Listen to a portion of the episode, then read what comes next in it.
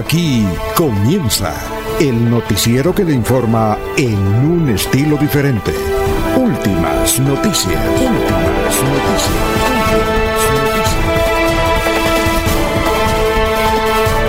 La información analizada por los expertos, sin sesgos, explicada con detalles, sin tanta carreta. Últimas noticias por Radio Melodía, también por Facebook y YouTube Radio Melodía. Director Alfonso Pineda Chaparro.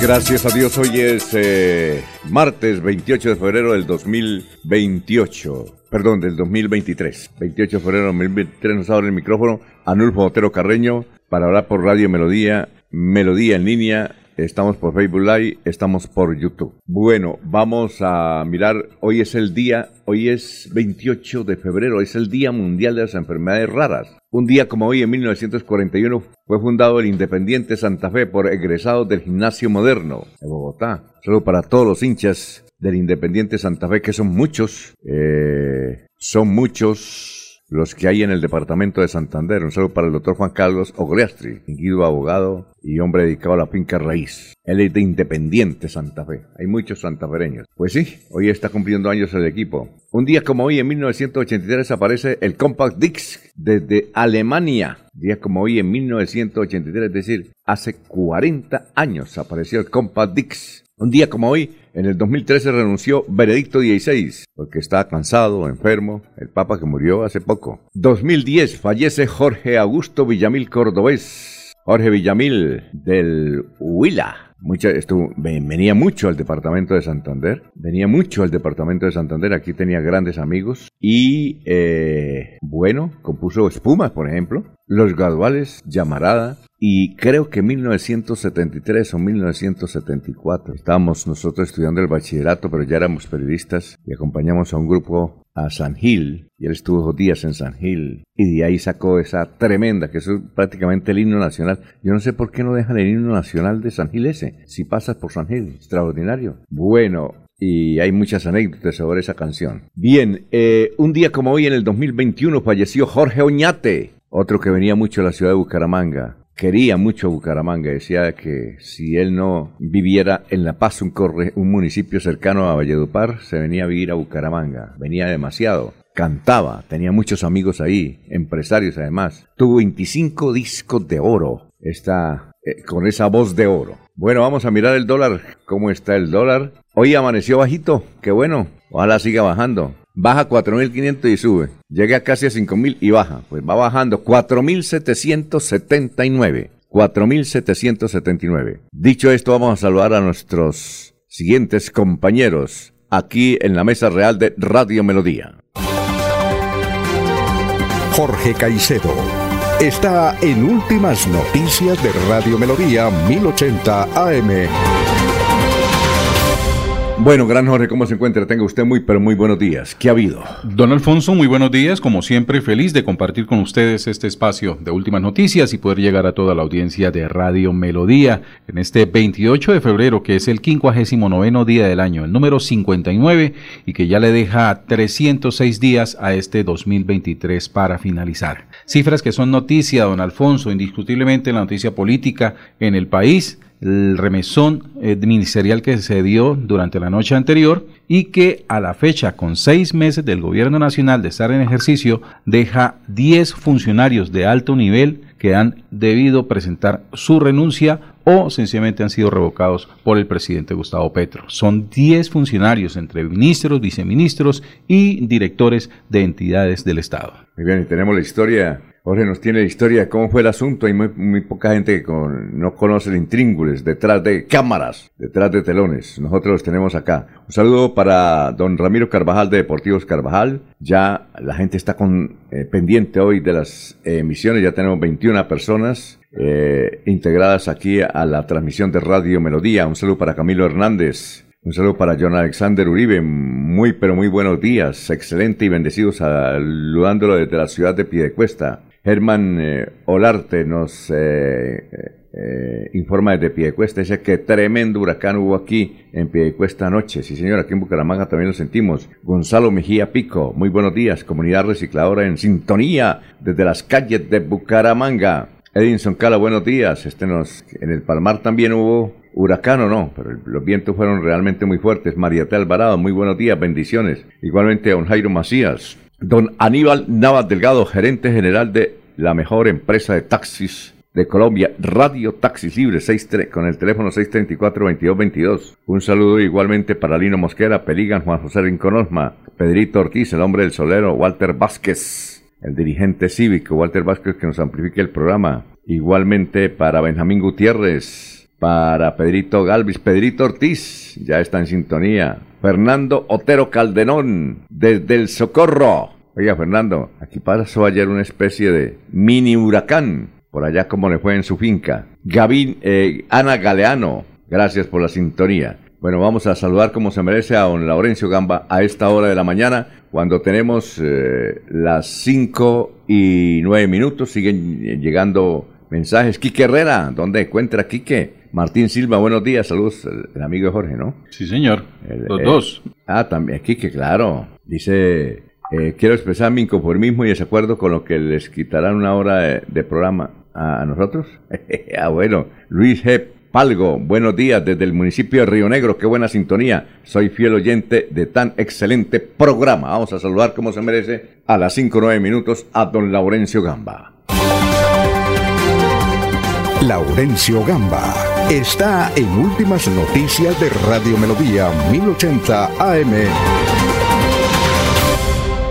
Bueno, Laurencio, ¿cómo se encuentra? Tenga usted muy buenos días. Alfonso, cordial saludo para usted, para Jorge y demás compañeros de la mesa de trabajo, para la señora Sara Prada Gómez, que es la que dirige todo y al fin y al cabo la gestora que permite que ustedes, amables oyentes, estén en sintonía y también para Arnulfo Otero Carreño, que está en la parte digital. Y un saludo especial para don Rafael Serrano Prada, para Luis Eduardo Díaz Mateos, que ayer en el directorio conservador le celebraron cumpleaños. Eh, fue la voz mayor, la senadora Consuelo Durán de Mustafa, que cantó el Happy Birthday para estos dos dirigentes, Luis Eduardo Díaz Mateos y don Rafael Serrano Prada, que estaban de cumpleaños. Y en la provincia de Vélez hay preocupación por la salida de la ministra Patricia Ariza. Tenía varios proyectos para la cultura veleña y para Santander. No se sabe qué irán a pasar esos proyectos ahora. La Procuraduría y la Fiscalía iniciaron investigaciones para determinar responsabilidades por los hechos violentos contra el gobernador de Santander, Mauricio Aguilar Hurtado, en la CDMB.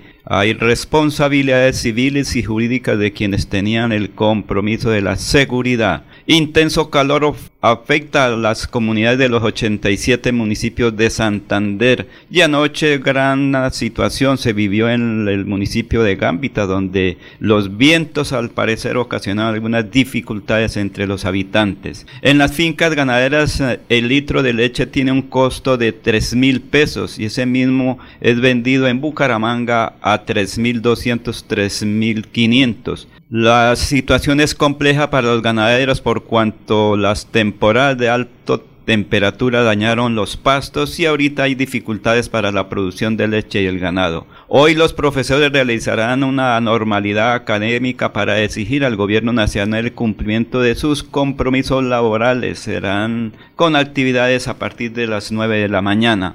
Y el operativo en Bucaramanga contra motociclistas es el general José Jaime Roa Castañeda, comandante de la MEBU, que nos habla. Y por estos hechos fue amenazado el alcalde de Bucaramanga, Juan Carlos Cárdenas. Aquí está el comandante de la Policía Metropolitana. Encontramos cerca de 600 motocicletas en este lugar, de acuerdo al reconocimiento que se hizo vía aérea con nuestros drones. Inmediatamente desplegamos un dispositivo con el acompañamiento de una tanqueta, de tal manera que con el personal de humo ubicamos nuestros vehículos y pudimos básicamente inmovilizar. Al momento tenemos más de 90 motocicletas inmovilizadas. Hay algunas motocicletas que se están evidenciando que son hurtadas, que son robadas y eh, algunas de ellas pues básicamente no tienen ningún tipo de documentación, no, no cuentan con espejo, no cuentan con placas, muy seguramente pueden haber sido utilizadas para otra actividad ilegal. Bueno, lo que tenemos que decir que desafortunadamente Eh, la irresponsabilidad de estas personas es tan alta que sencillamente no les importaba la vida de los policías. Cogían las motocicletas y se la tiraban a los policías.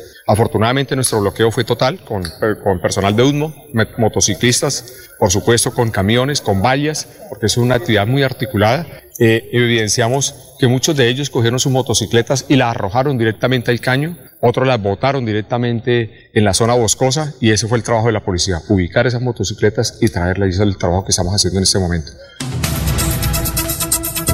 Son las 5 de la mañana, 14 minutos. Un saludo para Argemiro Ascanio, distinguido fotógrafo en el departamento de Santander. Nos escucha en Sydney, Australia, donde ya son horas del mediodía. Bueno, vamos eh, a dar a conocer el obituario. Vamos con lo que ocurre en San Pedro. ¿Quiénes están en San Pedro? La señora Livia Méndez de García, la señora Teresa Liscano de Portilla, la señora Berta Millán García. Y vamos con los olivos. Eh, miremos los olivos. En los olivos está Nubia Cecilia Fonseca Velandia, Julio Pinzón Colmenares, Gustavo Capacho. Eh, bueno, y antes de ir con eh, Luis José Arevalos, que nos tiene el pensamiento del momento, vamos con otros oyentes que desde diferentes partes nos están saludando. Eh, Olinto nos escucha desde Lebrija, gracias, dice aquí también un ventarrón tremendo anoche. Bueno, eh, ah, dice Martín Silva, por eso a las 6 y 30 pago Radio Melodía Bucaramanga. Ah, bueno, eh, gracias Martín, que es un hombre que recorre todos los municipios y va escuchando Radio Melodía. Muy bien, vamos a saludar al doctor Luis José Arevalo con el pensamiento del momento. Doctor Luis José, buenos días. Muy buenos días, estimados oyentes y periodistas del noticiero Últimas Noticias de Radio Melodía. Feliz martes para todos. El pensamiento del día de hoy dice lo siguiente, quita poder a todo lo que te perturbe. Si no existe en tu mente, tampoco existirá en tu vida, porque la vida es hoy, mañana sigue. Alfonso Pineda Chaparro está presentando Últimas Noticias. Muy bien, este es el resumen de las noticias hoy en melodíaenlínea.com 28 de febrero, el último del mes de febrero del 2023. Profesores de colegios públicos volverán a protestar hoy en Bucaramanga. Entre las peticiones de los profesores está el mejoramiento de la salud, la estabilidad laboral y el bienestar de los trabajadores del sistema educativo en Santander, incluido en un pliego de peticiones. No habrá manifestaciones, sí, pero sí habrá un plantón ahí frente a la gobernación de Santander desde las 9 de la mañana a 2 de la tarde. Usted tiene familia y vamos por ellos. Amenazan al alcalde de Bucaramanga por operativo de seguridad. El alcalde de Bucaramanga, Juan Carlos Cárdenas, denunció que es víctima de amenazas tras varios operativos contra piques ilegales y motos. En el Hospital Universitario de Santander murió una mujer tras resultar herida en un ataque a bala que se presentó en una calle del barrio San Francisco el domingo pasado. Respondía al nombre de Daniela Zaret Gómez Tarazona, impactada por dos disparos que le causaron la muerte, informaron las autoridades. Vientos fuertes alertan a los habitantes de Bucaramanga y el área. Fuertes vientos acompañados de un aguacero se presentaron anoche en la capital de Santander. El aeropuerto palonero cerró sus actividades por esta situación de anoche. Dos hombres eran los que acompañaban a Daniela Zaret Gómez Tarazona en la noche del domingo, que fue asesinada por sicarios en la carrera 23 con calle 12 del barrio San Francisco de Bucaramanga. Vamos a ver qué dice nuestro vecino Vanguardia Liberal en primera página los cambios que contempla la reforma laboral en los contratos a término fijo. Según el articulado, el contrato de trabajo a término fijo no puede ser utilizado para actividades permanentes en la empresa. Debe constar siempre por escrito para su celebración y prórroga. El diario El Tiempo ha titulado así. Elecciones en Bucaramanga. ¿Quiénes aspiran a la alcaldía y cuáles son sus retos? Son por lo menos 15 personas las interesadas en lanzarse a la alcaldía de Bucaramanga. El espectador trae dos artículos interesantes. La salida de Alejandro Gaviria del gobierno causa desconcierto en varios sectores. Congresistas de Alianza Verde, Cambio Radical, Centro Democrático expresaron sus dudas a la determinación presidencial. La santanderiana Patricia Aricia, la ministra de Cultura, dijo, me hubiera gustado que el presidente me lo dijera mirándome a los ojos. El diario El Frente dice, funcionarios de la Contraloría Bucaramanga entutelaron eh, a la entidad para exigir el pago de su salario. La pregunta del día en Melodía. ¿Qué piensa de la salida de tres ministros del gobierno de Gustavo Petro? ¿Fue sorpresiva? ¿Se veía venir? ¿O fue necesaria? Este es el resumen en melodía en línea.com, aquí a través de 1080m. Se va la noche y llega Últimas Noticias. Todos los días, desde las 5 de la mañana, empezar el día bien informado y con entusiasmo.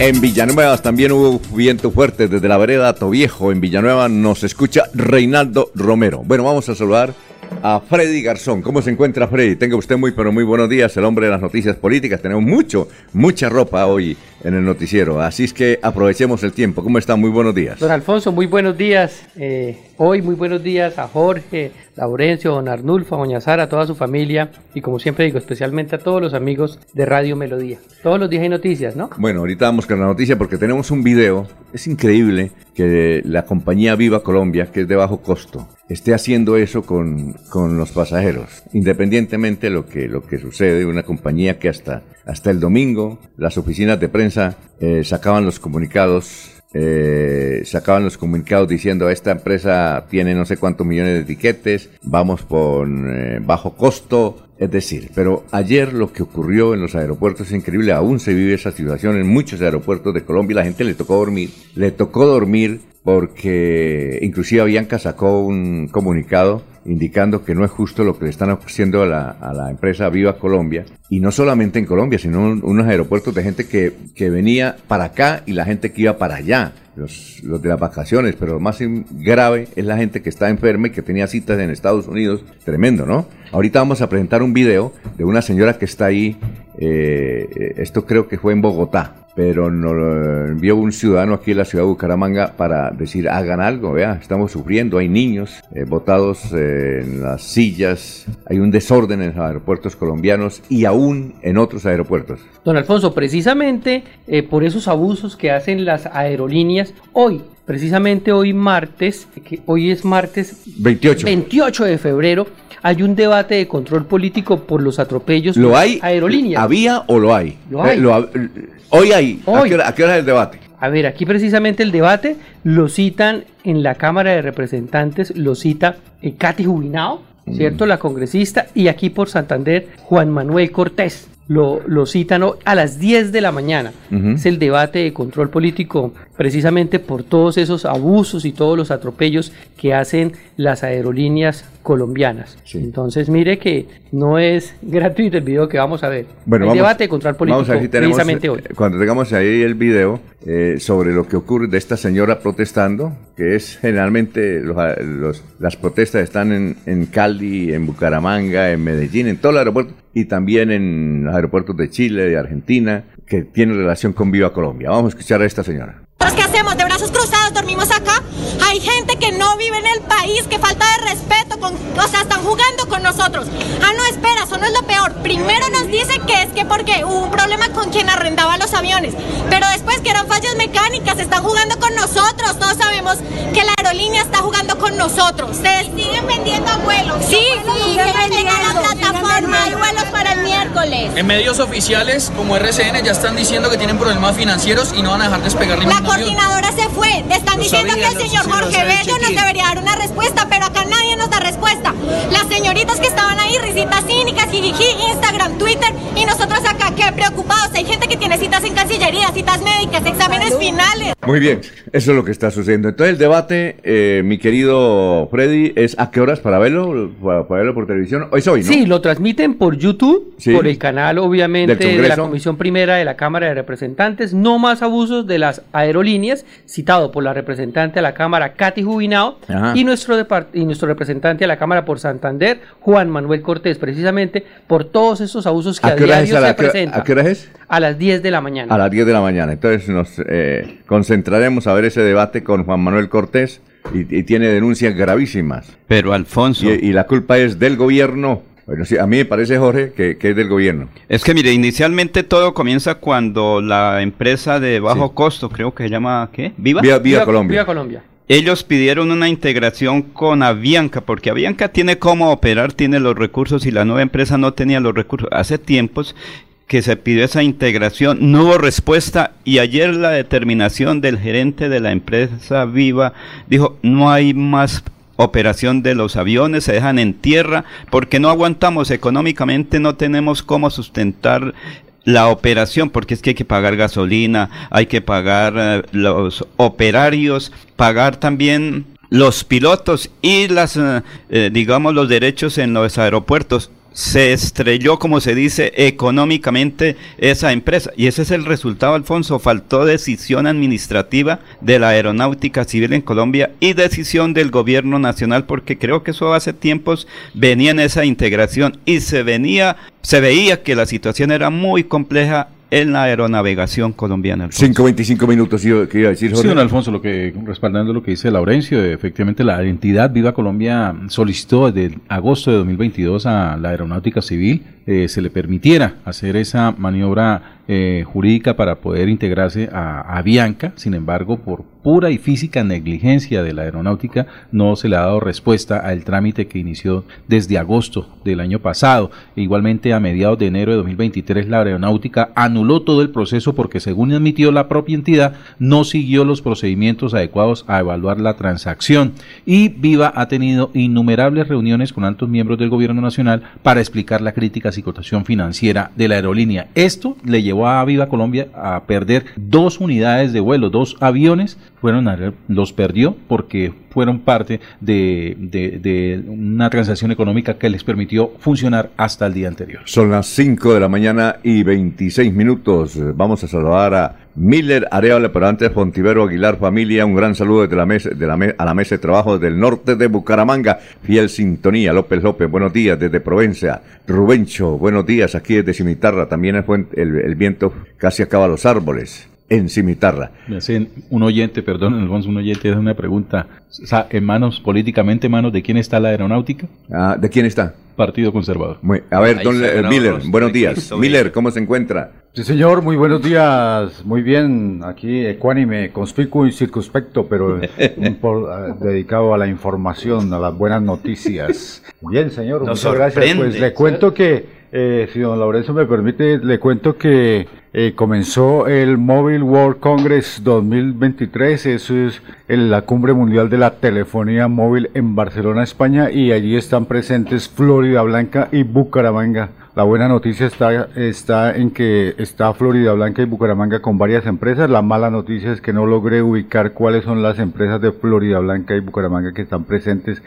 De todas maneras, logré ubicar que eh, eh por ejemplo, en lo que se refiere a empleo y exportaciones, el sector de software y tecnología e innovación aporta cerca del 3%, al Producto Interno Bruto y emplea a 174.786 personas, de las cuales 27.136 están en Antioquia, 14.979 en Valle del Cauca, 12.424 en Cundinamarca, 6.555 en Santander y 5.173 en Atlántico. Parece que las empresas BPO son las que le aportan el empleo a Bucaramanga y le permiten tener em, eh, cifras de un solo dígito o dos apenas en desempleo.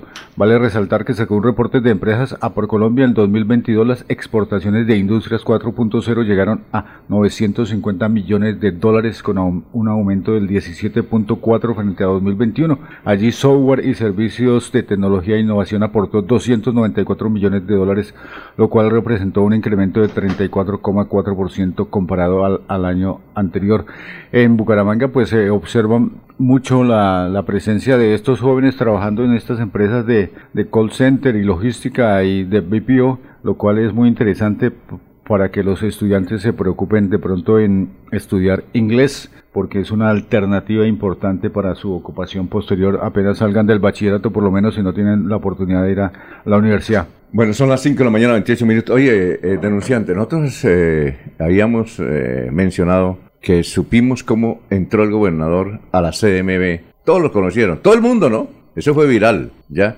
Pero no supimos cómo salió. Hay varias versiones, no sé si usted vio unos videos, pero lo que pasa es que uno no, sabe si son ciertos o no por, la operación de haber eh, logrado que el gobernador saliera. Uno dicen, a mí mandaron unos videos donde a él lo disfrazaron de policía y él supuestamente iba caminando al salir y un poquito cojo, pero no porque realmente estuviera cojo, sino para, para desorientar al enemigo. a, a los que estaban ahí protestando de Suratá. ¿Usted tiene alguna versión confirmada o no confirmada? Esa es la versión que yo tengo de varias personas que nos llamaron, inclusive de otro vecino que hay ahí que dijo que se había pateado. espía? la- No, otro, otro. Este fue otro. Dijo, yo también tengo otro. eh, me, me envió unos videos, pero uno dice, bueno, pero ahí, ¿cómo, ¿cómo identifica uno que es el gobernador o no? ¿Usted qué versión tiene? No, don Alfonso, primero que todo, eh, sí, lamentable la forma como eh, atropellaron el ingreso de un servidor público como es el gobernador del departamento de Santander, doctor Mauricio Aguilar. Eh, y hacíamos esa pregunta precisamente ayer antes de culminar el programa, ¿no? Sí. Supimos cómo entró, pero no supimos cómo salió, Sí, claro. porque igual las personas todavía estaban manifestando. El único que sí salió de frente fue el alcalde de Piedecuesta. Sí, sí, Sí, que ¿cómo le recibió también insultos y le arrojaron eh, como algunos líquidos, como que agua. Ajá. Entonces, no se supo al final cómo salió el gobernador. Eh, sí, también circularon esos videos, pero realmente no se puede ser irresponsable en afirmar una, eh, pues, dar una información irreal, inexacta, pues, eh, si iba o no eh, disfrazado de, de miembro del SMAT. Y es que es muy difícil identificar. No, eso no se puede identificar. ¿Y que era que caminaba así? No, pues, ¿cómo? Si todos caminan igual. Alfonso, Sí. lo cierto es que salió y no causó ninguna dificultad entre los que estaban ahí en la protesta. Eso se llama eh, ofrecer seguridad para el medio, porque él salió de alguna manera sin, o- sin de- decir a los que estaban ahí en la protesta. ¿Y es los lo- escoltas todavía siguen los mismos? Alfonso, mire, Ah, es que hay una cosa bien interesante, hay que hablar es con la gente experta en eso. Lo que yo pude averiguar ayer con expertos de seguridad nacional e internacional. Usted es que está eso- muy lejos. Claro, Alfonso. Eh, eso- el testimonio que tengo es únicamente de Colombia. porque aquí, Alfonso, es que la persona responsable de la seguridad del mandatario se llama la CDMB. Porque cuando usted va a su casa, ¿quién tiene que darle la seguridad? No, no, no, ellos tienen un esquema de seguridad. No, no, ahí sí. Ahí sí no es ahí, eso. ahí sí no, no, no, ahí eso no es No, cierto, no, no, es cierto. Alfonso, primero tenía que llegar lo que se llama, ¿qué es lo que pasa cuando viene el no, presidente pero la o cuando va no. una la seguridad es de los escoltas. No, no. Independientemente de donde del esquema de Y seguridad. si hay alguna responsabilidad por parte de la entidad de la CMB, será de puertas para adentro. No, de donde se realiza. correcto. No, Claro. La protesta estaba era afuera. Claro, es que quién es el que tiene que ofrecer la seguridad. El gobernador cumplió a las casi creo que a las 9 de la mañana llegar al sitio. Él puede tomar la decisión y seguir. Si no hay garantía se va. Cumplió, pero Alfonso, él se baja exponiendo su vida, porque es que al fin y al cabo la situación es muy compleja. Él se baja del carro y afronta la situación. Sí, bueno, el eh, que tenía que conocer todo se llama el director de la CDMB. esa es su opinión, pero yo no, creo, yo creo, no, Hable- está, hable bien, no, expertos. está bien respetable su opinión, expertos. pero yo creo que la, La fiscalía- del presidente de la República, del gobernador, de los ministros, es de los escoltas. Sí, la seguridad, Es de la gente sí, escolta, claro, no tiene la seguridad de ellos, nada que no ver. del, no del sitio donde está. Yo le, tengo una versión A ver, diferente. Y a el ver. caso del gobernador de Santander, don Alfonso, eh, la egolatría, la falta de una de un norte en el sentido de, de política, de cómo empa- eh, hacer empatía con sus gobernados, ha llevado a que Mauricio Aguilar cometa errores muy graves en lo que tiene que ver en, en- este tipo de situaciones. Por ejemplo, eh, yo me me atrevo a decir que hay un asesor del, del gobernador que le ha tirado todo ese tipo de, de- de acciones eh, cuando se trata de, de- de estar al lado de la comunidad. En, en la celebración del famoso cumpleaños de, de- de Mauricio Aguilar con el mariachi en plena mariachis. pandemia, hubo un diputado, hay un diputado, no le voy a dar nombres porque no todos lo saben, además. Sí, no lo sabes. sí, pero ese diputado público. ha aprendido a identificar esas falencias en la, en la seguridad del gobernador y en su afán de conectarse con la gente, que prácticamente ese diputado hoy se da el gusto de tocarle la espalda cada vez que le dé la gana. Sí. Lo hizo en la celebración de su Se cumpleaños. Lo hizo en la celebración del cumpleaños en plena pandemia, un- hacer una un reunión de ca- 500, 600 personas Ajá. con mariachi incorporado. Allí estuvo el diputado tocándole la espalda al gobernador. Después se va para la oficina de pasaportes. Ese asesor le dijo, haga un en vivo aquí de que usted está respondiendo, está al frente de la situación de los retrasos en la entrega de los turnos en pasaportes. Comenzó el en vivo y el diputado llegó hasta allá a tocarle otra vez la espalda al gobernador. Sí, claro. ¿Sí? Y lo hizo y con salida traumática. Y eso fue un show de casi dos horas que, que Similar a lo que pasó, a través de redes sociales. Igual a la reunión del viernes anterior en la CMB. Allí hubo una protesta por parte de habitantes de, de- de- del municipio de Suratá reclamando los derechos de su alcaldesa. Allá llegó también el diputado acompañado de un congresista y acompañado de dos, de dos concejales para nuevamente volverle a tocar la espalda al gobernador. Hay que lo, yo lo pienso- volvió hay que- hábito, lo hay- volvió hábito. ¿Y sabes qué quiere este diputado? Tocarle la espalda Hay al que gobernador.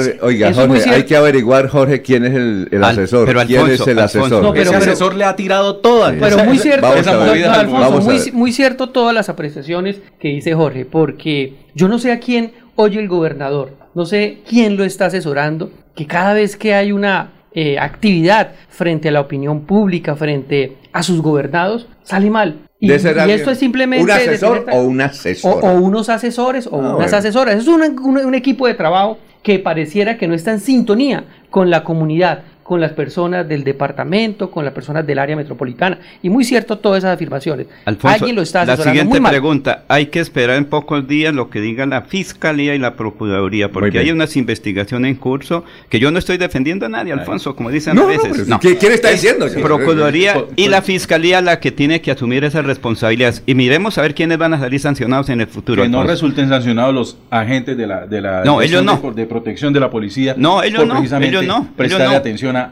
a- Bueno, a las ellos sugerencias no. de los asesores Son es las- posible que, eh, Alfonso, porque son servidores públicos los que han estado ahí cerquita. ¿oyó? Bueno, 5.35, estamos en Radio Melodía. En un instante. En Melodía valoramos su participación.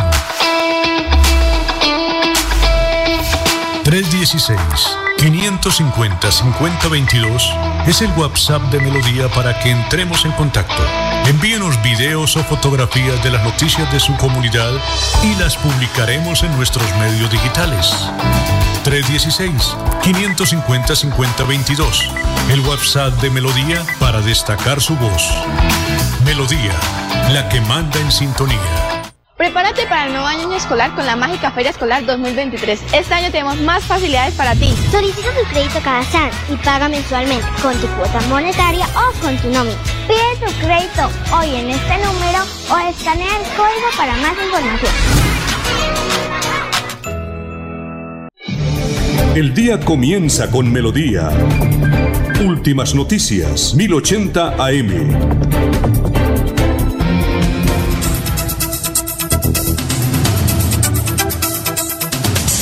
Bueno, Alfonso, a hay ver, una papel cosa, y- me dicen lo siguiente. me- sí, Papel va- y sí, lápiz, a ver, papel y lápiz. porque ya viene el historiador y entonces eh, sí. comenzamos aquí bla bla bla que yo no sé qué. no, que que, no un saludo qué. especial para Bueno, Gustavo Pinilla. son las cinco de la es, mañana, eh, 36 Se minutos. desplaza a una atención médica, ya está preparado, entonces Ah, hay bueno. que le vaya muy bien a Pero- Gustavo Pinilla, que todos los días nos escucha y está en este momento para un centro de atención, una operación. Y pues los amigos bien. dicen que le vaya muy bien a Gustavo Pinilla, que todos los días nos está Y le va bien. Son las 5.37, noticias, Jorge. Y ahora hay papel y lápiz, don Laurencio, porque viene el historiador. Noticia, Jorge. Así es, don Alfonso, a esta hora avanza un incendio forestal en la vereda La Naranjera del municipio del Playón en Santander. ¿La Naranjera? Sí, señor. Habitantes de este municipio informan, informaron que ningún organismo de gestión del riesgo lo atiende porque esta población no cuenta con cuerpo de bomberos. Tampoco ha tenido, eh, ha- ha- tampoco ha realizado convenio eh, formado por el Cuerpo de Bomberos Voluntarios del municipio de Río Negro. La situación se presenta desde hace siete horas y se espera que eh, ahora, muy temprano en la mañana, eh, hagan arriba hasta allí cuerpos y unidades de bomberos de otros municipios para poder atender esta situación. Bueno, nos escucha Jesús David Helve Suárez. A ver, son varios mensajes que nos envió. Uy, nos envió como cuatro. Uno, dos, tres, cuatro, cinco, seis, siete. Muchas gracias. Muy amable por la sintonía. Don eh, Miller. Sí, señor, pues el luego de la aparente polémica en donde supuestamente había alguien saboteando el alumbrado público, pues entonces la alcaldía decidió que va a blindar el alumbrado público y va a colocar unas tapas antivandálicas. Son nuevos proyectos de modernización que dice que está ejecutando la administración local para las cajas de inspección con el fin de proteger las redes de alumbrado público de la manipulación o corte en el cableado con la incorporación de estos nuevos elementos diseñados por la Oficina de Alumbrado Público con un comité técnico de ingenieros civiles, arquitectos y electricistas. La administración municipal le apuesta a darle un golpe contundente al vandalismo y al sabotaje que azota con recurrencia el servicio en la ciudad. Francisco Espinel dice, buenos días a la mesa de trabajo y los oyentes. Totalmente, mm, totalmente de acuerdo con Jorge Caicedo. El primer responsable de su seguridad es el mismo gobernador. Sus actuaciones contrarias a la ley y la ética lo llevan a crearse ese mal ambiente. Eliana Díaz, un saludo para la mesa de noticias y una felicitación, pero muy especial para mi señor padre que está de cumpleaños en el día de hoy. Pedro Galvis, buenos días, un abrazo, bendiciones. Vamos a saludar a Carlos Augusto González con la historia de las noticias de hace 50 y hace 25 años. Carlos, ¿cómo está? Buen día a los oyentes. Esta fue la noticia más relata de nuestro departamento de 50 años. El senador Jaime Serrano Rueda expresó desde Bogotá la urgencia de conformar una vigorosa organización y una amplia directiva del conservatismo santanderiano. Asimismo, aseguró que compartía los planteamientos de avanzada presentados por el representante de la Cámara, Jorge Sedano González. El presidente del Banco de Comercio, Camilo Herrera Pardo, comunicó ayer al alcalde que esa entidad crediticia cumplirá con Bucaramanga el pacto concertado en torno a la conclusión de su moderno edificio en la carrera de 16 entre calles 35 y 36. Y ese 25 años fue noticia lo siguiente. Los trabajadores sindicalizados de la electrificadora de Santander decidieron tomarse desde ayer las instalaciones de la empresa de forma pacífica para exigir atención del gobierno nacional al pliego que presentaron hace cinco meses. Anunciaron que permanecerán en las instalaciones mientras no haya un acuerdo laboral. Quedó instalado el Consejo Departamental de Planeación que tendrá la misión de analizar los programas de infraestructura y desarrollo social que se incluirán dentro del Plan de Desarrollo de Santander para los próximos tres años. La mesa directiva está conformada por Franz Mutis Caballero como presidente, el sacerdote Juan Vicente Córdoba como vicepresidente, Juan Carlos González será el secretario, mientras que Jorge Antonio Lozada y Nelly Ardila fungirán como vocales. Cordial despedida a todos. Siga usted, don Alfonso. Bueno, muchas gracias, muy amable. Son las 5 de la mañana, 40 minutos, don Laurencio. Alfonso, Ahí se habló de varios dirigentes políticos de la época, 50 años. Es que eso casi no cambia, Alfonso. Apenas las figuras, como me dijo alguien, las cosas van pasando y los matachos se siguen manteniendo ahí. Es decir, hace 50 años las dificultades se tenían en el departamento y hoy siguen lo mismo. Eso se cambian los matachos, pero las cosas siguen igual que hace 50 o 25 años, Alfonso. Muy bien, Ramón Ortiz. Don Jorge, ¿por qué no da el nombre del diputado? Bueno, 5 de la mañana, 40. Yo es que a mí me olvidó quién era. 5.41 minutos. Bueno, usted tiene un invitado, un invitado eh, aquí en la ciudad de Bucaramanga, de Florida Blanca. De Florida Blanca, sí, don Alfonso. Quisimos el día de hoy, como habitualmente traemos algunos personajes que están en el ámbito y todos los que quieran público, social, político, ¿no? Eh, pues el día de hoy eh, quisimos invitar a Diego Jaimes. Diego Jaimes es una persona, eh, un profesional que ha venido haciendo una labor muy importante en el municipio de Florida Blanca. Eh, ahí lo vamos a conocer entre todos a la medida que vayamos desarrollando la nota. decir algo importante, tiene un proceso social importante en Florida Blanca y político también. Diego Jaimes es el coordinador de ASI en el departamento de... Usted no fue, él fue candidato a la asamblea, usted fue candidato a la asamblea. Oiga, Diego, ¿cómo está? Bienvenido, muy joven usted. Muy buenos días no sabía, para la mesa, para no sabía que usted era de Florida, qué bueno. Sí, señor, nacido en el hospital de Florida Blanca y criado en Molinos Bajos y Bucarica. Ah, muy, ¿y usted es abogado o qué? Sí, don Alfonso, soy abogado, especialista en Derecho Administrativo y Finanzas Públicas. Eh, eh, me hablaba mucho de usted, era Martín Parra. Sí. Sí, era, ¿es amigo suyo o, también peleó con usted? No, no, no, ah. yo no, yo no peleo mucho. No, no, es que Martín pelea No, pero Martín sí. Martín, bueno, ¿y qué?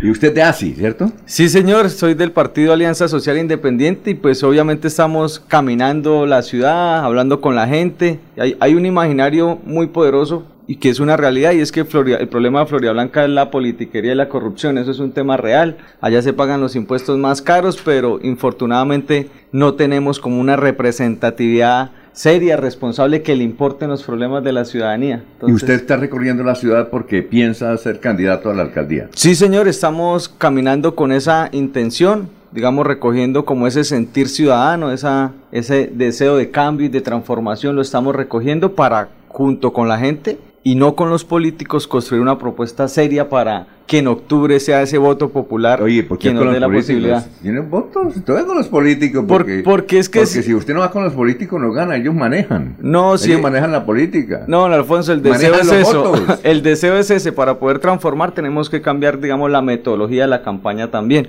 Como como es la campaña, así va a ser la gestión. Sí. ¿Qué pide el político? Ah, pues la Secretaría para mí, la Sí. Clínica Guane, y vemos que ese no es el camino correcto. Florida Blanca es una ciudad inmensamente rica. Para el do- 2023 tenemos medio billón de Pero es- presupuesto. oiga, pero a veces uno, uno quisiera que estos muchachos llegaran, pero a veces uno ve como imposible, porque es que eso lo manejan los carteles de, de la contratación, los manejan los políticos, los que sabemos. Pues- Salvo aquí el único que ha logrado eh, tener una, una brecha ahí, pero también con plata es Rodolfo Hernández, porque es un hombre que tiene mucho billete, ¿no? Ah, Hay una nueva ciudadanía, Eh, ¿no? Que sí. está despertando. Entonces, eso es lo que nos motiva a nosotros a trabajar con ese deseo todas las mañanas. De- a esta- desde esta hora también estamos Sí. caminando y llevando este mensaje porque no hay otro camino. O sea, si queremos transformar la ciudad, no podemos seguir la misma decir, metodología. No, no es que sea pesimista, pero uno a veces, eh, eh, o- seguramente, por allá están los políticos diciendo, un chiste.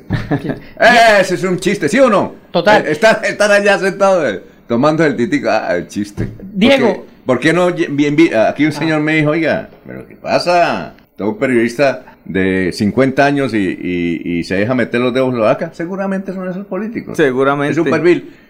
Entonces, ya vamos con usted, eh, Freddy, pero entonces a veces ve uno eso imposible, ¿no? De que ganarle a gente que maneja 40, 50 mil votos, billete, la alcaldía de Florida Blanca, yo creo que hay que meterle 5 mil, Pues más o di- menos 5 mil millones. Pues no sé, o sea, yo creo que si ¿Usted- tuviéramos 5 mil, preferiríamos, preferiríamos invertirlo en generar empleo, en crear Exacto, empresas, exacto. o sea, tenemos que Pero romper ellos ese esquema. Ellos, tenemos ellos que los ese esquema. invierten. Eso es siempre y eso ha sucedido siempre y seguirá sucediendo siempre, casi en todas las regiones colombianas. Don Alfonso, yo creo que eso es lo que más nos motiva, que hay un reto muy grande. Por eso hemos decidido juntarnos con la gente y no, no con los políticos. Es que no hay otra manera. Pero allá Le llega. ahorita. Pero no, digamos, acá, digamos, no es, no es el deseo nuestro y con ellos no vamos a construir porque nada va a cambiar. Le decía ahorita, ustedes saben que Florida Blanca tiene un desarrollo impresionante en la autopista, los mejores colegios, las mejores clínicas, la mejor Sí, educación, pero en las comunas eso no se refleja, porque en la autopista es el desarrollo del empresario, ese empresario clase media que hoy está abandonado y ese ciudadano clase media que hoy está abandonado. A ellos queremos volcar la inversión de la ciudad, a quienes generan empleo, desarrollo, porque es que no puede ser que en Florida Blanca la gente pague los impuestos más caros, los servicios públicos más caros, pero tengamos una ciudad totalmente abandonada. Ya vamos con usted, démosle la oportunidad a Miller que ha hablado un poquito, da pena con él. Miller, una pregunta antes de ir a comerciales. No, pues es que Diego Jaime habla de que la clase media y baja son las que están sufriendo mucho en Florida Blanca, pero recuerdo que hace unos días, meses, semanas ya varias, que en Florida Blanca supuestamente han cerrado varios colegios porque la gente que supuestamente tenía plata no pagaba. ¿Qué es lo que está pasando con esa situación allá? Sí, esa es la situación de la clase media y la realidad. Y en eso queremos y le pedimos el favor también a los medios que volquemos los ojos. Hoy la gente, y no solamente los que viven en los lugares más, digamos, con mayor dificultad en los asentamientos, tiene problemas. El estrato 2, 3 y 4 está comiendo dos veces al día. Eso es una realidad. La plata no alcanza y la inflación es muy alta. Eso significa que la gente no tiene para pagar el colegio, el de la Quinta del Puente, tan famoso, lo cerraron. El seminario de Florida Blanca lo cerraron. Esos, esas pensiones la gente ya no las puede asumir. ¿Qué está haciendo la gente? Tiene que llevarse los muchachos a los colegios públicos. ¿Y qué pasa en los colegios públicos? Un computador para dos estudiantes, para 12. Un computador para dos estudiantes. El, el bilingüismo en la autopista, los mejores ICFES del país. El ICFES de los colegios públicos de Florida Blanca, los peores del área. No tenemos jornada única. Entonces, eh, de esos 500 mil millones que tenemos, si Dios nos tiene y el pueblo nos elige, tenemos que invertirlo en darle, en proteger esa clase media que no se empobrezca, que la gente lleve al colegio, a su hijo al colegio público, pero no porque le tocó y por descarte, sino porque hay un colegio de calidad. ¿sí? Sí, eh, vamos a una pausa y seguimos con Diego Jaimes. Eh, usted será por ASI, ¿no? Que va a ser, va a ser Así, así es. Eh, eh, de- ¿Ese es de Salvador? El Salvador es uno de nuestros concejales y, ¿Y él lo Junior se apoya? queda también. Claro que sí. Ay. Este es el número uno que está ahí enfrente, ah, juicioso. bueno, 548.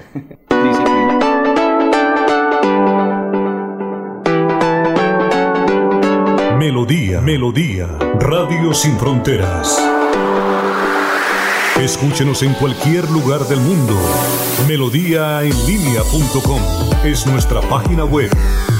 Melodíaenlínea.com, señal para todo el mundo. Señal para todo el mundo. Radio sin límites, radio sin fronteras.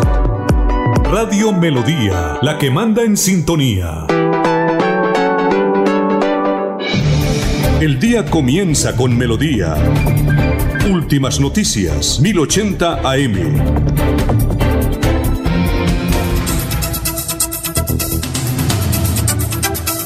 como una pugna personal. 549. Freddy Erney Abril Valderrama, buenos días para toda la mesa de trabajo y oyentes. Gracias. Catalina Castro Méndez, muy amable, muy gentil. Vamos con usted, Olguita, a esta hora de la mañana. Ya tenemos las 5.50. Olguita, ¿cómo está? Tenga usted muy, pero muy buenos días. Muy buenos días, Alfonso. El saludo cordial para usted, compañeros allá en la mesa de trabajo y todos los oyentes de Últimas Noticias de Melodía. Bueno, y en vísperas del comienzo de Semana Santa, las Secretarías de Salud de Bucaramanga, también la Secretaría del Interior de la mano de la Policía Ambiental, intensificaron la visita de inspección, vigilancia y control de alimentos. En las primeras acciones se logró el cierre definitivo de un establecimiento dedicado a la venta pescado. Así lo indica Heriberto Suárez Jaime, subsecretario del Interior de Bucaramanga. La Secretaría del Interior, en asocio con el personal de la Secretaría de Salud y Policía Ambiental, realizaron la inspección a establecimientos formales y de venta informal de pescados en inmediaciones entre la avenida Quebrada Seca y calle 33 se realizó un cierre definitivo de actividad comercial por incumplimiento a las normas fitosanitarias, lugar donde se evidenció eh, las condiciones precarias de salud, presencia de animales domésticos en el mismo lugar donde se comercializan y se almacenan eh, estos alimentos, no contaba con servicio de agua potable, en fin, las condiciones no acordes, no apropiadas para el almacenamiento y venta de alimentos. Estas acciones continuarán de manera articulada para darle las garantías a los compradores que estos alimentos se encuentran en buen estado, principalmente en vísperas de la Semana Santa. Algunas de las recomendaciones que entregan las autoridades si va a comprar pescado, hay que tener en cuenta que el pescado eh, debe tener un olor fresco y suave, los ojos deben ser claros y sobresalir un poco, las escamas deben estar brillantes, la mojarra debe tener sus agallas con un color rojo brillante. El boca chico debe tener sus aletas rojizas. Estas son las acciones de control que continuarán adelantando las diferentes autoridades, tanto la Secretaría de Salud como del Interior de Bucaramanga. Esto para garantizar la seguridad alimentaria de los bumangueses. Con esta información me despido agradeciendo a ustedes su amable atención. Continúen con más información en Últimas Noticias de Melodía. Un feliz día para todos. Gracias, Olguita. Usted también es muy amable. Son las 5 de la mañana, 52 minutos. Gerardo Gómez Porero, Floria Blanca, inseguridad y drogas a la orden de todos los días. Antes de Freddy, esta pregunta. Usted dice con todo respeto, porque aquí viene mucho Salvador Molina y Martín Parra es el asistente, el asesor de Salvador Molina. Entonces no quiero echarme la olla. Pero Salvador Molina lo está apoyando a usted y seguramente usted va a recibir el apoyo de Salvador Molina. ¿Usted cómo hace para diferenciar? Porque dice, a mí no, yo no quiero políticos. Pero Salvador ha hecho un trabajo político. Entonces la gente le va a decir, bueno, usted no quiere político y ahí está Salvador independientemente. A él lo han criticado, por ejemplo, Oscar Yair Hernández cada, cada rato le manda un vasado de sangre que él se comporta mal, de que yo no sé qué, va, va, va, va, va, y creo que se tienen denuncias entre ellos. Entonces la gente le va a decir, oiga, doctor Diego, ¿Cuál es la diferencia entre Salvador, que está ejerciendo una actividad política, y el otro político que están haciendo lo mismo? ¿Cómo hace eh, eh, con el perdón de Salvador? Claro. Es decir, no es que yo esté criticando a Salvador, sino que por la briega política uno deja muchos enemigos en, en el camino. Sí, pues la política es el arte de servir. Quien esté en esa, en esa línea, pues bienvenido. Esa es la intención nuestra. Y en esta mesa, pues vamos a hablar del desarrollo de la ciudad, de lo que queremos de verdad para resolver esos problemas que a la gente le duelen, la movilidad, la seguridad, la seguridad alimentaria el emprendimiento, el trabajo. Quien llegue a la mesa sobre ese, esos temas y no sobre qué me va a dar, si la clínica Guanes, si la Secretaría de Desarrollo, pues es bienvenido. Es, es el tema, es, es voltearle la arepa a, digamos, a la clase política también. Pero en la ciudad también reconocemos quiénes son esos actores politiqueros. Pongámosle ese término entonces. Diego, al comenzar la entrevista hablábamos que eh, Florida Blanca estaba inundada de politiquería, de clientelismo, de la trampa. En ese orden de ideas, yo quisiera saber cuál es su pensamiento frente al actual mandatario de los florideños, el, alcalde Miguel Moreno. Pues digamos, Miguel Moreno llega porque, digamos, tenía un respaldo muy amplio de Héctor Mantilla como alcalde. Miguel Ángel Moreno tenía un arraigo en la ciudad, pero la maquinaria le alcanzó para, para imponernos un candidato. Hoy quien gobierna es su papá, Ángel Alirio. ¿Eso qué es lo que ha hecho? Que nuestra ciudad se vuelva, digamos, la, la caja menor de una familia. Privatización de todo, el alumbrado público. Le voy a poner un ejemplo sencillísimo. Pa- Parque El Parapente, no sé si lo han escuchado.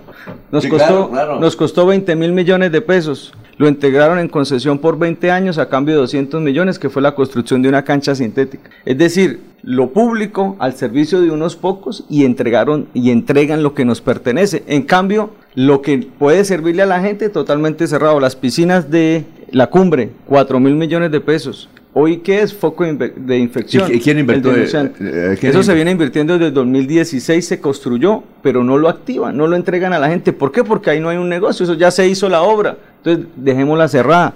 Jardín de Limoncito, tenemos dos hectáreas ahí. Parque abandonado, que ahí se- 10 vacas son las que disfrutan de eso. Unidad Deportiva de Lagos, ¿quiénes fueron? ¿Quiénes llevaron a los hijos a Lagos o quiénes fuimos? Aquí todos fuimos al Parque Recreacional El Lago. Claro que eso de Florida Blanca, ellos no tuvieron... Eso es de la goberna, Y de la goberna, de la gobierno- y lotería, algo de la alcaldía de pero, pero no puede ser que el alcalde haga eh, oídos sordos o sea ciego a lo que está pasando, o sea, no puede, no es que esto no me corresponde, no es que él pasa por ahí, ahí vive la gente, ahí son siete hectáreas que son del mundo, ¿qué hay que hacer? Ir a hablar con el de la Lotería de Santander, hermano, le cobro eso, me debe impuestos, crucemos cuentas, démelo en comodato, eso se llama voluntad política. Ay, hay un hueco, no, es que no, no me interesa, no, yo paso por otro lado. Eso es lo que nos duele y por eso decidimos eh, enfrentar a la politiquería. A ver, eh, Laurencio y luego a un Jorge. Señor abogado Diego Jaime, sin embargo usted pertenece al ASI, es el partido que forma también del pacto histórico, es decir, ustedes están en el gobierno nacional y local de Florida Blanca, pero ahí se va a hacer una especie de consulta con Salvador. En campaña se habla de todo un poquito, pero cuando se actúa como alcalde ¿Salvador también quiere ser alcalde? ¿No sabía? ¿Quién? Salvador también... Recuerde que aquí lo dijo, que él quería hacer y que hay una Ah, especie de entonces le toca consulta. enfrentarse... No, no va a haber consulta y nosotros no... Pero perdón, que Sí. espere que voy para allá. Listo, listo. Eh, pero de todas maneras, una cosa es como candidato que se habla bonito. Y a propósito, ayer parece que ya le dieron el aval a Jairo Alfonso Mantilla, el Partido Conservador. Ayer se reunieron toda la mañana. ¿Qué piensa de Jairo Alfonso Mantilla, que es un líder natural de Florida Blanca? ¿Y usted está en el gobierno de Florida Blanca o no? No, no, no, no, no, no estoy en el gobierno, nunca he contratado en Florida Blanca, eso nos permite ser totalmente independientes. Eh, nosotros no pertenecemos al pacto histórico, somos la ASI, que sí es un partido que está en el gobierno como, como bancada, pero no somos del pacto histórico, no somos del pacto histórico. Ellos tienen, digamos, unas discusiones internas allá.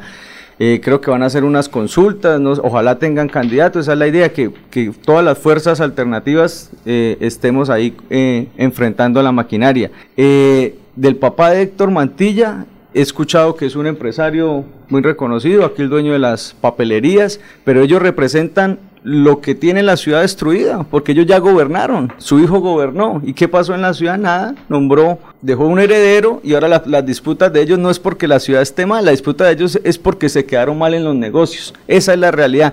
Entonces, eh, don Jairo lo que va a representar es una clase política tradicional, el conservatismo, puede ser él muy buena gente, Sí, pero lo que representa la politiquería y va a gobernar con todos los politiqueros de la ciudad que están felices porque llega don Jairo para alcahuetear lo que ha pasado históricamente en la ciudad. A ver, de, a ver, Jorge, estamos hablando con Diego Jaimes. ¿Qué iba a decir? Ah, bueno, lo de Salvador, no. Ah, de Salvador, sí. Nosotros quisimos que hubiese una consulta abierta, lo pedaleamos casi seis meses, invitamos a todo el mundo, Salvador también tenía la intención, la voluntad de ir a las consultas, inclusive así pasó la carta al CNE, pero digamos hay gente que quiere ser candidato pero no alcalde, entonces decidieron que no era el escenario la consulta, que más adelante miraban, nosotros dijimos pues el único mecanismo que nosotros sentimos en democracia es ser derrotados electoralmente y tener un candidato único. Al no haber consulta, esto lo hablé con Salvador también, eh, Salvador reconoce pues el tema y va a aspirar por el Consejo nuevamente y nosotros tendremos el aval del partido ASI. Ah, pues esa es la noticia. Ya entonces Salvador no va, va usted y él sigue en el consejo. Jorge, lo escucha. Eh, Diego, a las 5.59, Diego Jaimes. Bueno, buenos días para Diego Jaimes, don Alfonso. Eh, ha dicho algo interesante con respecto a que eh, actualmente en la administración local de Florida Blanca eh, es el resultado de una imposición. Incluso dentro de las comunidades de, de Florida Blanca se habla que no le están dando eh, prioridad ni protagonismo a los mismos nacidos en Florida Blanca para eh, estar frente a, a las eh, in- in- instituciones y la misma administración para dirigir su- los destinos del municipio. Incluso dicen que hoy pesa más ser de pie de cuesta para tener trabajo en Florida Blanca que eh, haber nacido allí mismo. ¿Cuál sería la posición frente a, un municipio que no le está dando eh, prioridad o la importancia a sus propios ciudadanos para burocráticamente adoptar desde otras regiones eh, a personas que, que no tienen asiento, que no tienen ningún tipo de vínculo con, con el municipio, frente al proceso que viene en octubre, porque se habla de que precisamente van a imponer un nuevo candidato fuera de Florida Blanca.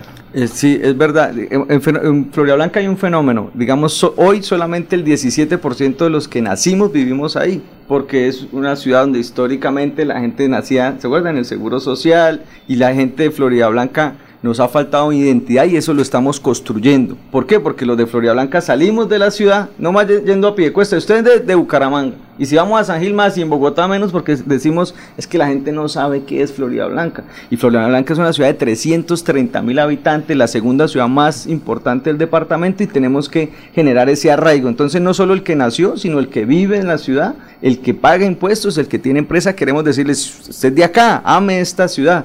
Y eso es, y- y lo que usted dice, Jorge, de, de por qué trabaja gente que no es, tiene arraigo en la ciudad, eso corresponde a los acuerdos políticos que se hacen. Los contratistas eh, pagan esas campañas y después con favores políticos pues le responden a esos digamos a esos acuerdos. Entonces tenemos secretarios que no saben ni dónde apurados saben dónde queda el parque porque trabajan enfrente pero no conocen las comunas la realidad.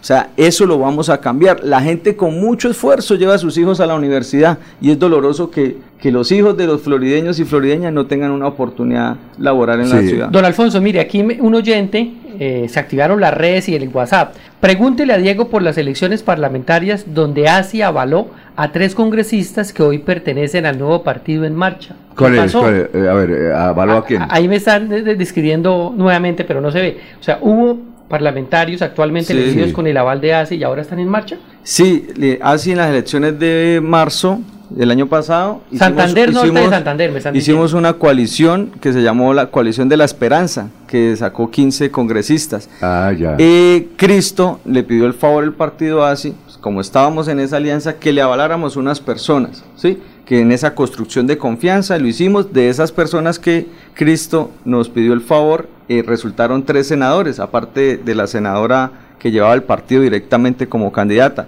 Salió Gustavo Moreno, que es aquí de Barranca Bermeja, salió eh, eh, Castellanos de Norte de Santander y Guido Echeverry de, de Caldas. Eh, ellos eh, fueron expulsados del partido, eso les dio la libertad para, Ah, para tomar posición política y están ahorita en marcha. Entonces Diego, no son de ASI. ¿Cuántos concejales tiene en Santander? 55 concejales. Ústele, diputado. Uno. Eh, concejal de Bucaramanga. Uno. Ah, muy. Vamos a una y se pausa. quedaron sin Seis de la senadores. mañana, dos minutos. Se quedaron sin senadores. No tenemos una senadora, Berenice Bedoya. 6 y 2.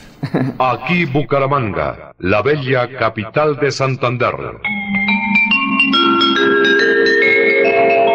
Transmite Radio Melodía, Estación Colombiana, HJMH, 1080 kilociclos, 10.000 vatios de potencia en antena, para todo el oriente colombiano. Cadena Melodía, la radio líder de Colombia.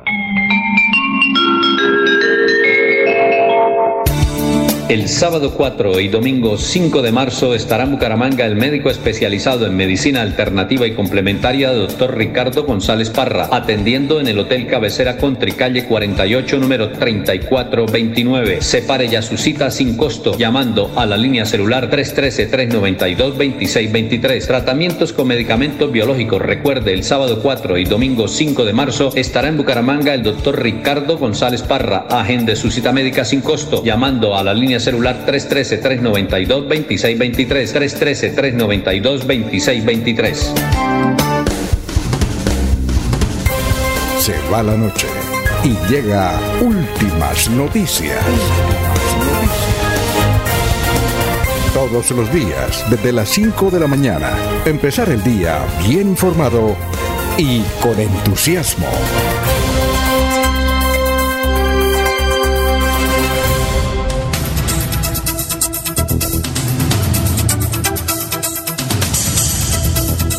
El reflejo. Bueno, son las 6 de la mañana, 20 minutos. Estamos en Radio Melodía. Hay muchos oyentes que quieren hablar, quieren ¿Seis y qué, Alfonso? Las 6 y 4 minutos. Porque yo dije que. 6 y 20. No, 6 y 4 minutos. 6 y 4 minutos. Un saludo para todas las personas que nos están escribiendo. Gracias por la sintonía, muy gentiles. Bueno, eh, Ana Galeano. Los trueques que hacen los concejales con la bolsa de empleo es lo que trae por, por asteros.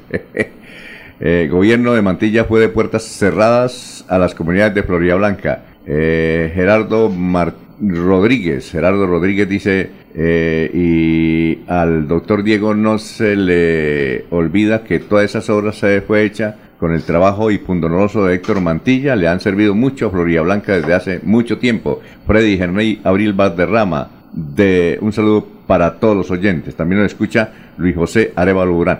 Antes de seguir con el vamos con unas noticias. Aquí tenemos, don, don Freddy, eh, al reporte coronel. Daniel Coronel es un investigador y él dice que le están poniendo problemas a Petro porque se excedió en los gastos de campaña y que esos gastos de campaña se excedió fue en el departamento de Santander y concretamente en Piedecuesta. Entonces que ahí tiene un lío Gustavo Petro porque se excedió en gastos de campaña. Vamos a escuchar esa partecita y yo le pregunto si como usted vive en pie, se la pasa en Piedecuesta, ¿no? Yo tengo el corazón dividido. Pero conoce toda la gente. Ya, sí, Piedecuesta y conozco. Bucaramanga. Entonces, si, si en Bucaramanga estoy a las 9 de la noche, me quedo en Bucaramanga. Exacto, pero y una si cosa. estoy en Piedecuesta a esa hora, me toca en Si yo Piedecuesta. co- deseo conocer a alguien de Barbosa, me toca con Laurencio. Ah, sí. O digo sea Laurencio, tal. 50 y 50. Eh, Miti, por ejemplo, yo cuando digo eh, este señor de apellido, ah, es el dueño de la tienda, el hijo de Nero, y me trae yo creo que usted, usted es lo mismo con pie de cuesta. Entonces Pues vamos, no tanto, pero algo así.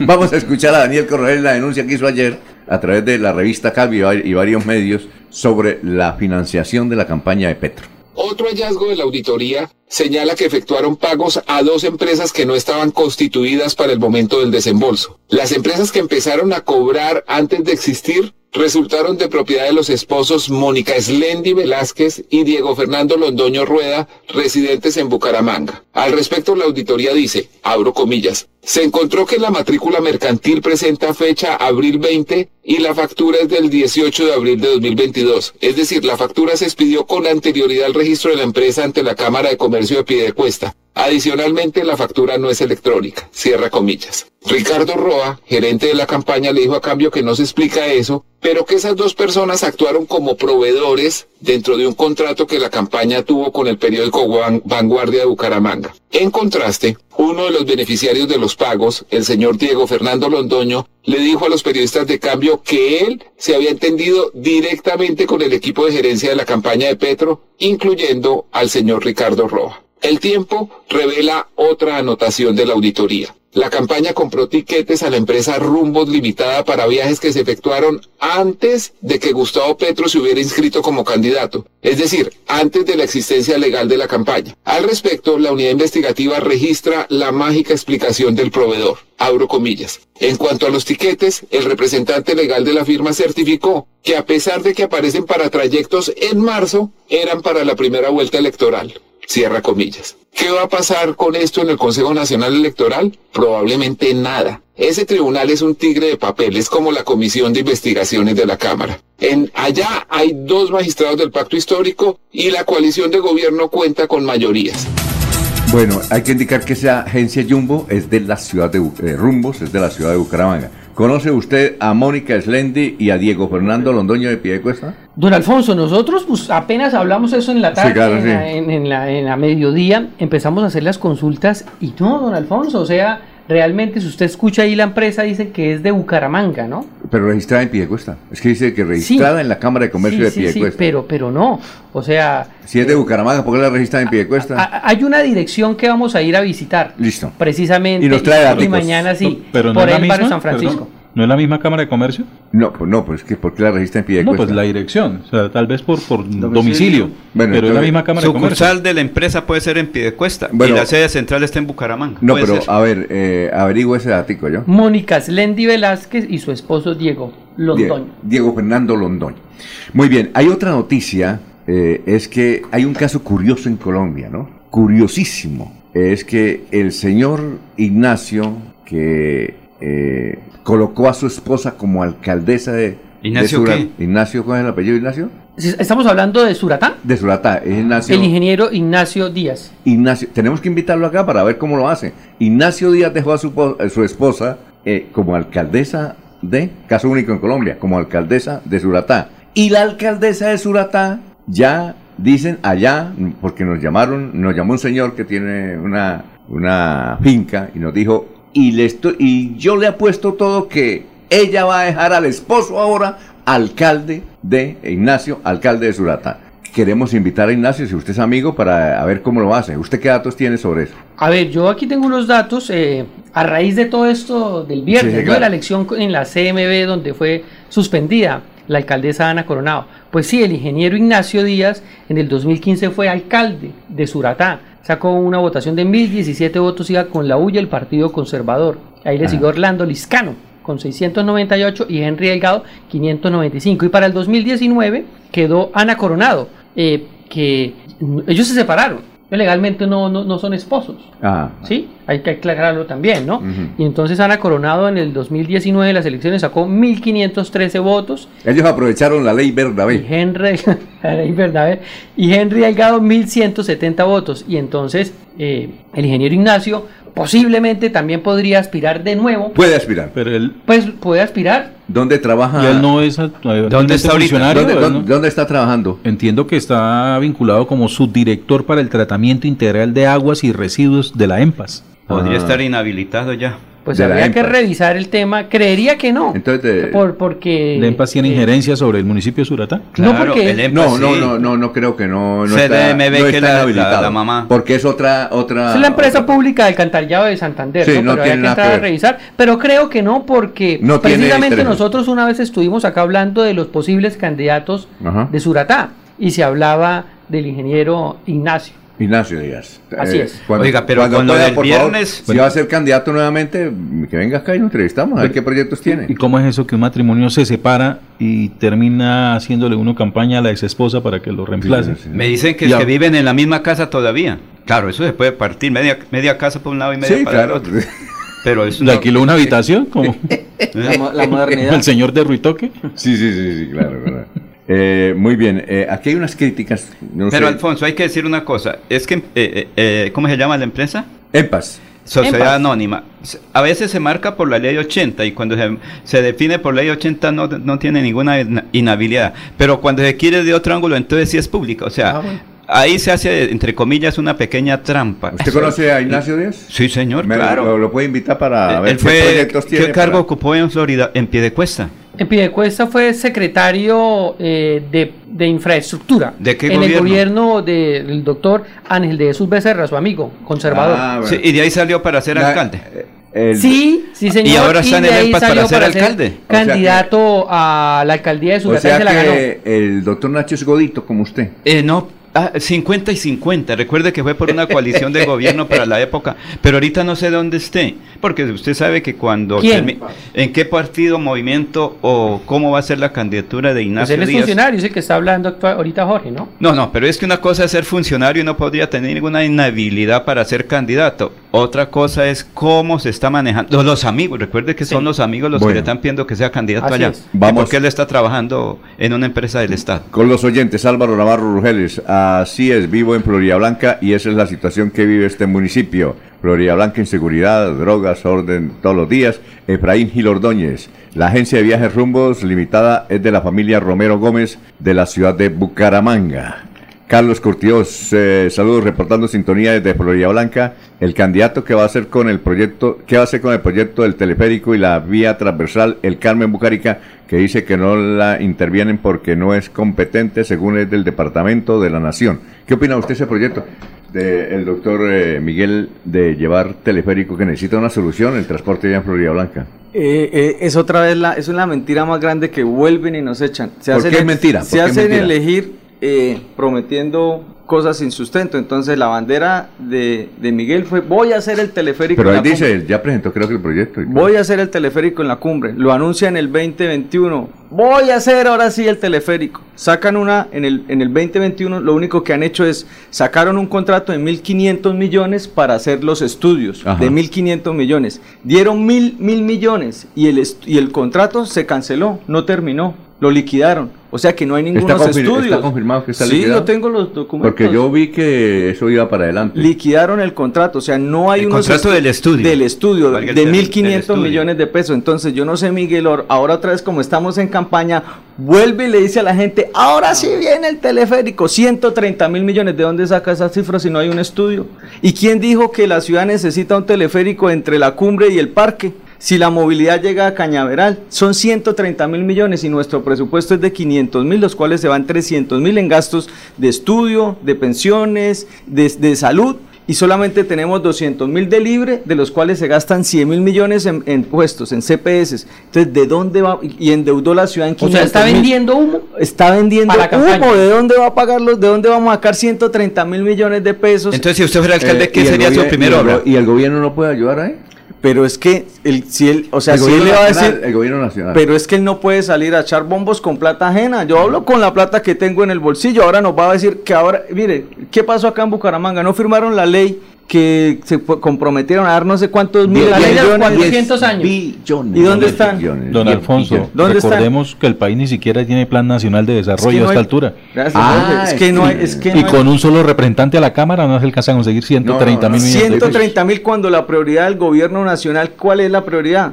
Oiga, doctor Diego, ¿cuánta platica usted tiene para la campaña? La, la platica la que tenemos es la que hemos venido ahorrando, el, el sueldito lo vamos, No, digamos, a no. partir entre la casa y la campaña. No, vamos a gastar más de 100 millones de pesos en la campaña. No, pero si ellos, eh, si los otros van a gastar 6 mil millones, 100 millones, muy, No, muy pues- poquito, pues- tiene que meterle más. No, no, no, que le recojan todo, que esa plata es del pueblo, esa plata es de los mismos Re- impuestos de nosotros, pero no vale la pena gastar más dinero porque sería hacer lo Es mismo. que, es que son las prácticas, campaña- ¿no, Diego? Son las prácticas que hay que cambiar Claro. y ya nos lo han demostrado una serie Claro. de personas, así le guste a uno Igual hay y a unos, otro top- no. hay unos topes de ley, ¿no? Entonces, eh, me imagino que registrarán un poquito y el Tope resto de ley, pasa pero por todo le mama- mire, Todo no, que- por mire, no, no ve Petro ahí mamando, eso todo el mundo le mama gallo a eso. Yo no sé, oiga, ¿por qué hacen? Yo no entiendo. El, el gobierno el, el gobierno se tira todo el tiempo investigando, investigando, y no pasa nada. Eso es para poner a pero, trabajar. pero les termino lo del tema del teleférico. La cumbre Oiga, tiene pero dos sí, se, pero sí se necesita un teleférico. Mire, lo tiene Claro, lo haríamos tiene increíble, Bogotá. pero tiene que ser parte del circuito el área de metropolitana- ¿Usted lo, haría, usted lo haría si es que alcalde. ¿Y cuál sería la obra importante del próximo alcalde de Florida Blanca, independiente sea usted o sea cualquiera de los que Tenemos tengan que- la mayoría de votos? Porque esto Mire, no es con ilusión, es con Claro, votos. tenemos que resolver el tema de la movilidad, lo que se merece la ciudad de Florida Blanca. Es indignante que usted tenga que salir a su lugar de trabajo y se eche una hora, una hora y media, usted llegue cansado. Tenemos que re- recuperar la movilidad, resolver el tema de la autopista, es un tema urgente. Y el tema de seguridad. O sea, no es justo que usted mande a su hijo al colegio, a la universidad y con el creo en la boca porque no sabe qué le va a pasar, si va a llegar o no. Entonces vamos a desarrollar tecnología, vamos a traer tecnología a la ciudad porque no es solamente es pie de fuerza, sino necesitamos traer tecnología para que tengamos cámaras en los barrios, para que la gente se sienta segura. Bueno, son las 6 y 18 minutos. Estamos en Radio Melodía. Prepárate para el nuevo año escolar con la Mágica Feria Escolar 2023. Este año tenemos más facilidades para ti. Solicita tu crédito cada SAN y paga mensualmente con tu cuota monetaria o con tu nómina. Pide tu crédito hoy en este número o escanea el código para más información. Están escuchando Últimas Noticias por Radio Melodía, la que manda en sintonía. Soel Caballero está en Últimas Noticias de Radio Melodía 1080 AM. Buenos días, Alfonso, para usted, para los compañeros, igualmente para todos los oyentes. El alcalde distrital Alfonso Almarrique dio a conocer que ahora a ningún ciudadano nacido en Barranca Bermeja se le podrá exigir el certificado de territorialidad para trabajar en la refinería de Barranca Bermeja. Agregó que fue posible gracias al trabajo articulado con el viceministro del Trabajo y la Unión Sindical Obrera Uso. Por otra parte, el secretario distrital de Salud, Harold Dural, dio a conocer que luego de recibir denuncias por parte de la comunidad frente a posibles irregularidades en la manipulación del manejo de la cadena de frío de carne en Fruber de la ciudad, se adelantó un proceso operativo en el que se logró la incautación de más de 40 kilos de carne, que por su contextura se evidencia que es carne de res y que también queda constatado que no contaba con todos los permisos para poderse comercializar y expenderla al público. Según el funcionario, en el año 2022 se logró la incautación de más de 500 kilos de cárnicos durante procesos operativos debido a que no cumplían con los procesos higiénicos sanitarios. Noticias con las que amanece el distrito. Continúen compañeros en estudios en últimas noticias de Melodía 1080 AM. Bueno, vamos con los oyentes. Ah, eh, Miller tiene una pregunta para Diego, ¿sí? Ah, bueno, vamos con los oyentes. Eh, buenos días. Eh, William Niño, bombero de Piedecuesta, dice que Laurencio no hable lo que no es. Llamen a cualquier jefe de seguridad y les explica la situación. también nos dice que es Ignacio Díaz Medina, Medina el que hablamos. Y también don Edgar Millares, don Edgar Millares eh, nos informa que en la en Piedecuesta no hay cámara de comercio, no hay cámara de comercio. No, dice, dice en la sesión de Bucaramanga raya Piedecuesta. Claro, hay una oficina de la Cámara de Comercio, ah, Cámara de Comercio hay. Sí, claro. no, sede, sede. Es que pero eso, pero doctores. Don no, no, no, Edgar En Santander, en algunas regiones funciona Cámara de Comercio propia, por lo menos hay Bucaramanga, Barranca Bermeja y la que bueno, no sé si abrieron la del sur de Santander. Edgar Millares dice, la Cámara de Comercio de Bucaramanga tiene sede en Piedecuesta. No, no existe Cámara de Comercio en Piedecuesta. Sí. Buen día, ah, compañeros. A ver, eh, Miller. Sí, señor, pues hablando de Miguel Moreno, ¿cómo deja el alcalde, cómo deja la ciudad en, resumidas cuentas? ¿La deja endeudada o la deja con plata? Eh, endeudadísima, 500 mil millones de pesos, eh, nos la deja llena de huecos, inseguridad, elefantes blancos, eh, privatizado el alumbrado, privatizado los escenarios deportivos. A él le ha ido muy bien, lo que a los que nos ha ido mal es al, pueblo. Pero Salvador Molina está apoyando la administración municipal. Ah, ¿en serio? Nos vamos a declarar en oposición. Es la pregunta, repítala, Laurencio. Salvador Molina está apoyando la administración. Nos arregló el noticiero. Como concejal. Entonces ahí como no, no, un empieza de nuevo para que quede grabado. Eh, porque eso tiene que quedar grabado. a ver, Laurencio, tenga la bondad y nos salvó usted el noticiero. Salvador Molina está apoyando la administración como concejal de la Entonces, ¿ahí cómo está? ¿Están en división? ¿Usted no está respaldando a Salvador? ¿O qué ocurre? Porque de todas maneras el ASI está en el gobierno y usted criticándolo. No, ASI no está en el gobierno. ASI es un partido que es declarado independiente y las acciones de nuestro concejal, nuestro concejal Junior se queda demuestra cuál es, digamos, el talante de la ASI de oposición a este gobierno politiquero. Pero el concejal es, es Salvador. Tendrá que rendirle cuentas a la gente si su posición es de gobierno, pero la posición del partido no. Pero, pero, pero la posición del partido no es. Un momentico, eh, Diego, con todo respeto, es muy difícil saber que un concejal, yo no sabía, Salvador Molina está respaldando, está respaldando. Independiente, acabo de decir No, Salvador Molina no te hace. Sí. Ah, bueno. Pero el partido no está declarado gobierno. no, no, es que es muy difícil ahí lo que dice, ¿cómo es posible que Salvador Molina sea de su movimiento ACE, usted le dé madera a la administración y él esté pelechando? Eso, eso, entienda, nadie está apoyando, apoyando, apoyando. De todas maneras, pues, se, apoya a una administración. No, no, por eso. Pero el partido así no apoya a la administración. No, pero Salvador Molina. Entonces lo fuera del partido Entonces va a expulsar a Salvador Molina. No, yo no lo voy a. Yo no lo voy. partido?